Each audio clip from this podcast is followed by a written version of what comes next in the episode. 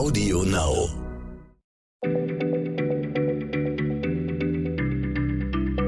Schneller Schlau, der kurze Wissenspodcast von PM.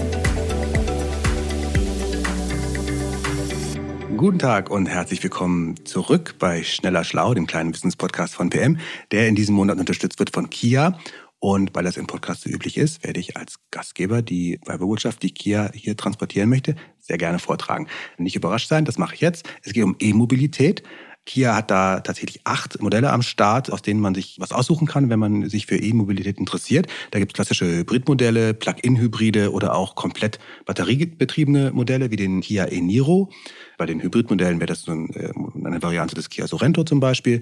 Welches davon, von diesen acht Modellen jetzt am besten passt zum eigenen Fahrverhalten, ob man eine Fernbeziehung hat oder äh, pendelt oder ganz oft lange Urlaubsreisen hat oder wie auch immer, das kann man sich äh, angucken unter www.kia.de. So, heute ist wieder Martin Scheufens hier im Studio mit mir. Mein Name ist Jens Schröder und wir reden. Hallo Martin, ich meine, deine, ich Hallo deine, Jens, schön, dass du mich einführst. Äh, und wir reden äh, heute mal wieder über umweltfreundliche Ideen zum Verkehr. Und äh, heute würde ich gerne in die Luft gehen, weil äh, tatsächlich eine Sache mir in letzter Zeit immer wieder untergekommen ist. Man hat ja vor lauter Klimagewissen inzwischen schon fast ein schlechtes Gewissen, nämlich wenn man ins Flugzeug steigt, nur wenn man mal in Urlaub fahren will. Es gibt ja richtig auch ein Wort äh, dafür, das heißt Flugscham. Also Menschen schämen sich, wenn sie unnötige Flüge antreten. Da habe ich mich tatsächlich gefragt, wenn das so ein Bedürfnis ist, umweltfreundlicher zu fliegen oder, oder damit nicht so viel zu verschmutzen. Warum kann man nicht einfach Flugzeuge so umbauen, dass sie klimafreundlicher sind? Bei Autos wird das ja auch probiert. Und dazu wollte ich hätte was hören von dir. Ja, Jens, das ist tatsächlich bei den Flugzeugen so, das sind wahrscheinlich die Transportmittel, die am schwersten sind, klimafreundlich zu machen. Mal abgesehen vielleicht von Weltraumraketen, die uns zur Weltraumstation ISS ja, gut, bringen. Das sind da nicht so viele. Genau, da fahren jetzt nicht so viele mit. Für Autos, für LKWs, Schiffe, Züge, da gibt's alles gut funktionierende Konzepte, die teilweise auch schon entweder erprobt werden oder schon im Einsatz sind. Und da können wir davon ausgehen, dass die in den nächsten Jahren und Jahrzehnten alle eingesetzt werden. Aber Flugzeuge sind wahrscheinlich die Transportmittel, die als allerletzte einen Wandel erleben. Das hatte für uns bei PM unser Autor Thomas Wagner-Nagy sehr gut recherchiert. Okay, und, und was ist jetzt da so schwierig beim Fliegen? Das Hauptproblem ist das Gewicht. Nicht mein Gewicht, nicht dein Gewicht, sondern das Gewicht des ganzen Flugzeugs. Wer fliegen will, muss leicht sein. Oder statt Gewicht muss ich auch genauer sagen, die Energiedichte. Also wie viel Energie kann ich in einen vorgegebenen Raum geben, beziehungsweise wie schwer ist dann dieser Energiespeicher, den ich dann habe? Also wir reden vom Tank und vom Kerosin und so weiter. Genau, also die heutzutage, die Flugzeuge, die nutzen ja dann Kerosin und die sind in dieser Hinsicht echt super. Da steckt viel Energie auf wenig Raum und deswegen sind die Tanks von so einem Flugzeug vergleichsweise klein. Die sind super, warum wollen wir denn was ändern? Weil sie immer noch ganz schön viel raushauen hinten. Äh, okay, und so klein sind die Tanks ja übrigens auch gar nicht. Bei so einem Flugzeug, da sind ja 100 oder sogar 200 Tonnen Kerosin manchmal mit an Bord. Ähm, das ist natürlich schon ganz schön schwer und voluminös. Aber lass uns mal über die Alternativen jetzt reden. Du hast gesagt, da wird schon auch drüber nachgedacht. Könnte man zum Beispiel ein Flugzeug mit Akkus betreiben? Ja, man kann mit Akkus fliegen. Das machen ja auch schon viele Hobbyflieger, die eben nur Akkus nutzen. Das ist aber typischerweise, wenn du halt nur zwei, drei Personen mitnimmst. Wenn du jetzt 100 Menschen über den Atlantik transportieren willst, dann kommst du mit dem Akku echt nicht weit. Das Problem ist, dass die Akkus wirklich schwer sind und dass sie einfach nicht sonderlich viel Energie pro Raum haben. Also vergleich mal mal so einen Akku mit, so einem, mit Kerosin, dann hat Kerosin 40 mal mehr Energie pro Kilogramm. Mhm. Oder man kann es auch umdrehen. Ein Akku ist 40 mal schwerer als Kerosin. Also für, für ein Kilo Kerosin braucht man einen Akku, der 40 Kilo schwer ist, also für dieselbe Energie. Genau. Und da sieht man dann, im Flugzeug wird es echt eng und auch sehr schwer. Und die Sache wird sogar noch schwieriger, weil die Schubkraft, die so ein Flugzeug braucht, um sich in der Luft zu halten, das steigt mit der Masse. Ist klar. Je schwerer es ist, umso mehr Kraft brauche ich, um so ein Flugzeug zu starten und in der Luft zu halten. Das steigt aber nicht linear, sondern exponentiell. Wenn ich jetzt ein Kilogramm mehr Ladung habe, brauche ich vier bis acht Kilogramm mehr Treibstoff. Das, das heißt, wenn ich jetzt die eh schon sehr schweren Akkus in mein Flugzeug reinpacke, dann wird mein Flugzeug schwerer. Darf, deswegen brauche ich jetzt noch mehr Energie, noch mehr Akkus, die das Flugzeug noch schwerer machen, deswegen ich noch mehr Akkus brauche. Okay, okay. Ich verstehe. Das klingt nach einem äh, elektromobilen Teufelskreis. Je mehr Akkus man reinpackt, desto mehr Akkus braucht man auch. Okay, das, das klingt jetzt tatsächlich so, als wenn wir da nicht so viel weiter mitkommen, also nur bei ganz kleinen Flugzeugen. Dann gibt's vielleicht aber hoffentlich noch andere Alternativen. Ja, also die bessere Alternative nach der Recherche von Thomas Wagner-Nagy sind die Brennstoffzellen, die aus Wasserstoff Energie gewinnen. Wie das funktioniert, hatten wir auch schon mal erklärt hier in einer Folge. Also wen es interessiert, der muss ein bisschen zurückspringen bei den Folgen. Das Tolle nämlich an Wasserstoff ist, es hat sogar eine noch höhere Energiedichte als Kerosin, drei bis viermal so hoch. Das heißt, die Tanks in den Flugzeugen könnten sogar kleiner werden. Ja, aber das ist ja super. Dann, dann hätten wir das doch längst machen können, weil so eine Wasserstoff-Brennstoffzelle gibt's ja schon. Ja, jetzt kommen die Probleme. So ein Wasserstoff zu lagern ist gar nicht so einfach. Also um das schön kompakt und flüssig zu halten, braucht es sehr dicke Wände. Und die Brennstoffzellen selber sind noch sehr schwer. Die ähm, müssen einfach leichter werden. Und das ist, das ist, wo aus dem Wasserstoff Strom gemacht wird. Ja. Genau. Mhm. Und zu dem Ganzen dazu brauchen wir noch einen Elektromotor, weil die Brennstoffzelle, die produziert nur den elektrischen Strom. Damit daraus aber Schub kommt für das Flugzeug, das nach vorne bringt, braucht es eben einen Motor. Also brauchen wir nochmal zwei schwere Geräte, Brennstoffzelle und Elektromotor, und die sind beide noch so schwer. Die müssten nochmal so 10 bis 30 Prozent leichter werden, dann können die Flugzeuge wirklich abheben. Das klingt nach viel, aber mit so ein bisschen cleverer Ingenieursleistung ist das in den nächsten Jahren durchaus machbar. Okay, das ist doch schon mal positiv. Machbar. Bei Wasserstoff muss ich einmal kurz nochmal innehalten, weil ich erinnere mich an den Chemieunterricht. Wasserstoff, Sauerstoff gibt Knallgas und explodiert.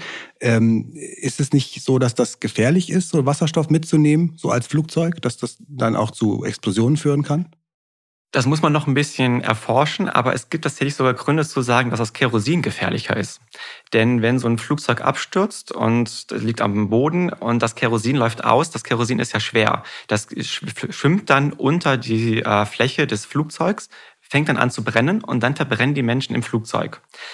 Wasserstoff hingegen ist leicht. Das geht, wenn es aus dem Tank rausgeht, nach oben in die Luft. Und wenn es dann anfängt zu brennen, dann ist es schon mehrere Meter über dem Flugzeug, sodass nicht so viel passieren kann.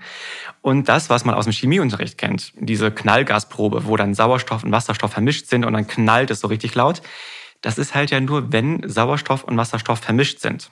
Wenn ich aber so einen Tank habe, der aus reinem Wasserstoff ist oder eine Kugel habe von Wasserstoff, der eben in die Luft nach so oben geht, so eine Blase, mhm dann brennt die an ihrer Oberfläche, aber sie brennt nicht im Inneren. Da ist äh, kein Sauerstoff innen drin und deswegen knallt es dann auch nicht und dadurch gibt es diese Knallgasexplosion nicht zwingendermaßen, wenn so ein Flugzeugunglück ist. Gibt es nicht zwingendermaßen. Das beruhigt mich jetzt nur so mittel. Aber äh, tatsächlich hast du ja recht, Kerosin ist ja auch äh, nicht ungefährlich und da steigen wir ja auch äh, relativ bedenkenlos ein. Okay, aber das ist ein interessanter Weg auf jeden Fall, Flugzeuge mit Brennstoffzelle. Wie schnell wäre es denn möglich, Flugzeuge auf so eine Art und Weise klimafreundlicher zu machen? Na, ich muss leider sagen, das wird wohl noch ein bisschen dauern. Ich habe eine spannende Meldung gefunden, nämlich Norwegen will bis 2040 alle Kurzstrecken auf elektrische Flugzeuge umstellen. 2040 alle Kurzstrecken. Und das zeigt, glaube ich, in etwa, was machbar ist. Weil wenn sogar die äh, ehrgeizigen Skandinavier sagen, das schaffen wir nur bis 2040, dann ist es, glaube ich, echt nicht möglich, das früher zu machen. Nach einer Prognose ist es auch möglich, bis 2050 Fernflüge äh, klimafreundlich zu machen. Das ist optimistisch, aber das wäre, wenn man sich anstrengt, durchaus möglich. Allerdings gibt es ja dann immer noch das Problem, dass ja auch die alten Flugzeuge noch da sind, die auch noch ein paar Jahre oder Jahrzehnte lang fliegen werden. die bleiben ja ewig, also die will man nicht verschrotten. Genau. Okay, äh, das ist jetzt klingt jetzt irgendwie tatsächlich ganz schön lange alles noch 2040, 2050. Das ist lang und es wird nicht gerade besser, dass die dass in der Zukunft noch mal wesentlich mehr Flugzeuge in die Luft gehen werden. Also es gibt eine Prognose, dass bis zum Ende des Jahrhunderts sich die Zahl an Flügen weltweit noch mal verzehnfachen wird. Das sind jetzt ja nur so mittelgute Aussichten, ich sag mal aus Klimasicht. Ähm, Gibt es denn noch andere Ideen, wie man vielleicht diese Emissionen des Flugverkehrs noch schneller senken könnte? Also solange man noch die traditionelle Technik hat, bräuchte man Treibstoff, der weniger schädlich ist. Eine Variante sind Biokraftstoffe. Man kennt das ein bisschen aus diesem E10 von den Autos, mhm. wo man dann also eben Biokraftstoff hinzupackt. Und die Regel ist, dass jetzt in Deutschland in den nächsten fünf Jahren äh, bis zu zehn Prozent an Biokraftstoff beigemischt werden soll.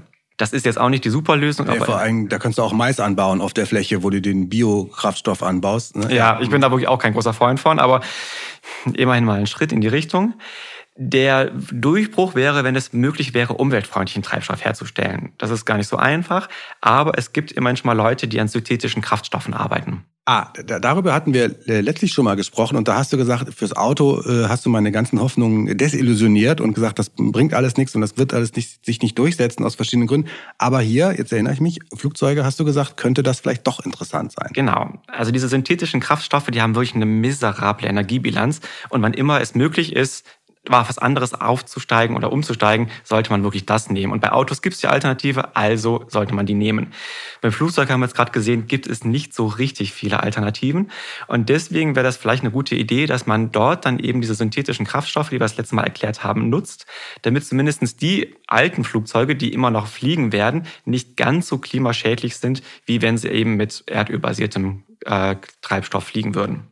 Also eine klassische Übergangslösung wäre Genau. das dann. Mhm. Gut, aber immerhin. Aber Martin, ich muss trotzdem gestehen, nach dieser Folge bin ich jetzt ein kleines bisschen äh, ratlos äh, und habe irgendwie das Gefühl, dass wir es jetzt nicht so schnell schaffen, Flugzeuge jetzt wirklich nachhaltig klimafreundlich äh, hinzukriegen. Äh, Was bleibt denn jetzt als Erkenntnis für uns alle? Also ich möchte wirklich niemanden ins Leben reinreden und ich möchte jetzt hier nicht einen Appell loswerden, dass jetzt keiner mehr fliegen soll. Also es gibt wirklich gute Gründe zu fliegen, es gibt gute Gründe, die Welt zu erkunden oder auch Freunde in anderen Ländern zu besuchen. Ich kann jetzt nur von mir persönlich erzählen. Ich habe im vergangenen Jahr mal für eine Recherche meine eigene CO2-Bilanz ausgerechnet. Das kann man machen mit so CO2-Rechnern, zum Beispiel vom Bundes Umweltbundesamt. Und ich kann wirklich jedem mal empfehlen, das zu machen, denn das ist total interessant. Und als ich das gemacht habe, da war ich total stolz, als ich dann gemerkt habe, dass ich unter dem Bundesdurchschnitt liege. Also ich fahre wenig Echt? Auto, ich esse wenig Fleisch und da dachte ich so, wow, geil, tolles, total umweltbewusstes Warst du Leben. nicht letztlich für uns äh, redaktionell in äh, Kasachstan? Ja, das war dann nämlich genau der Punkt, als ich dann gemerkt habe, verdammt, ich habe meine Flugreisen vergessen. Also eingetippt und zack war meine komplette Jahresbilanz um 40 Prozent erhöht. Das heißt, die wenigen Stunden, die ich in dem Jahr in Flugzeugen saß, hat das Ganze um 40 Prozent gemacht. Das war fast so viel, wie ich im kompletten Winter fürs Heizen ausgegeben habe. Und das fand ich schon echt frustrierend, wenn man merkt, man spart monatelang an irgendwelchen Kleinigkeiten und versucht umweltbewusst zu leben und dann in wenigen Stunden mit einer kleinen Reise macht man das alles wieder zunichte. Das hat bei mir so ein bisschen die Augen geöffnet. Und deswegen würde ich jedem, der das, das Bedürfnis hat, und das ist auch gut, ähm, ein bisschen seine Klimabilanz zu verbessern, dass man erstmal schauen sollte bei seinen großen Posten, was das eigentlich ist. Und die großen Posten sind meistens Fliegen und Heizen. Und erst wenn man da einen Weg für sich gefunden hat, das vielleicht ein bisschen zu reduzieren, dann kann man auch auf das ganze Klein-Klein im Alltag gucken. Das ist auch wichtig. Aber also ich fand es echt frustrierend, als ich gemerkt habe, eine kurze Reise und alles war zunichte. Ich fand das eine sehr angenehme Art, ohne erhobenen Zeigefinger zu sagen, Leute, guckt euch mal an, was ihr so, wie ihr so lebt und äh, findet einen Weg, der für euch in Ordnung ist. Das finde ich, glaube, das ist ein Appell, den kann man machen. Dankeschön, das war super spannend und jetzt haben wir den, ein bisschen die synthetischen Kraftstoffe doch gerettet, die in der letzten äh, Folge, die wir zusammen gemacht haben, äh, so ein bisschen äh, negativ rübergekommen sind. Hier kommen sie nochmal als eine gute Übergangslösung möglicherweise zum Tragen. Dankeschön, lieber Martin und danke fürs Zuhören. Bis zum nächsten Mal bei Schneller Schlau. Bis bald, Jens. Schneller Schlau, der kurze Wissenspodcast von PM.